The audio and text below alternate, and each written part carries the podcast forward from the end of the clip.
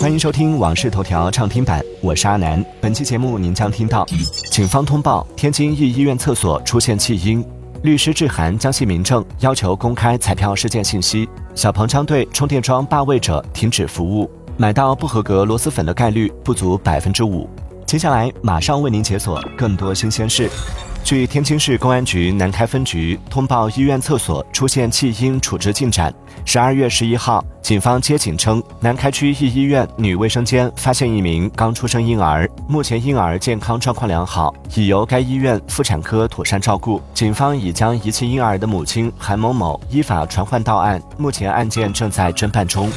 近日，江西一彩民花十万元买彩票中二点二亿元一事引发关注。如此大奖被精准捕获，其中是否有内幕？开奖过程是否公平、公正、公开？该彩民到底要不要缴税？对于这些问题，江苏一名律师给江西省民政厅发了一封律师函，希望就相关问题给予回复。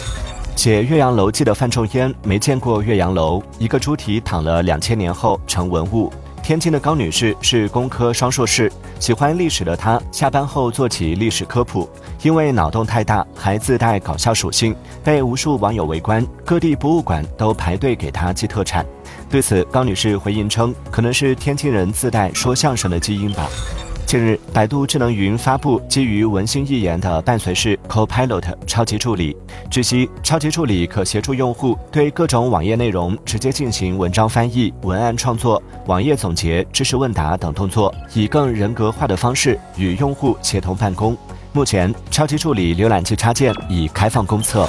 今年八月，小鹏汽车表示将通过提醒加罚款的形式严打充电桩霸位行为。近日，小鹏汽车宣布上线严打充电桩霸位二点零，针对在首次提醒加罚款后仍然屡教不改的占位者，将无法在全国任何一个小鹏自营站正常下降地锁启动充电设备。十二月十二号，小米公司发言人发布澄清声明称，近日余承东先生无端针对我司龙骨转轴技术发布不实言论，与事实严重不符。我们请余承东先生遵循科学与严谨的基本规则，请勿再抹黑同行，误导公众。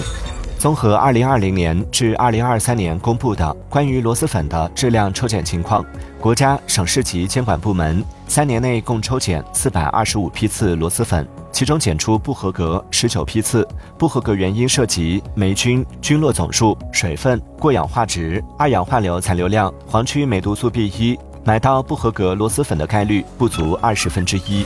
据悉，微信公众平台正在向短剧小程序发布保证金缴纳通知。微信公众平台提醒，保证金需在十二月十七号前完成缴纳，否则相关功能可能受到限制，包括但不限于限制小程序搜索等。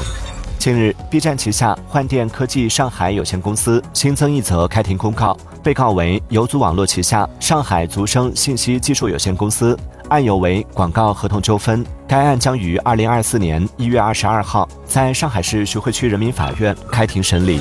近日，郑爽新增一则被执行人信息，执行标的九千零五十万元，涉及海宁东开之星影视投资有限公司与其服务合同纠纷案件，执行法院为上海市松江区人民法院。据悉，东开之星为郑爽主演影视剧《翡翠恋人》出品方之一。数据显示，十二月四号至十号，境内航司直飞国际航班五千五百七十八班次，环比增长百分之四点二，恢复至二零一九年的百分之六十一点八。同比二零一九年前十大航司中，上海航空恢复率超百分之一百，三大航司恢复率均超六成，其中东航恢复率近七成。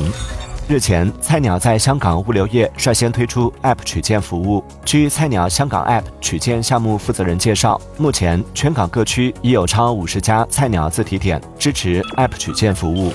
近日，有家长反映，老师要求在指定书店购书。对此，重庆酉阳县教委通报，未做强制要求，未统一购买，未指定书店，但存在建议购买指定课外教辅资料的问题，已责令停购并退费。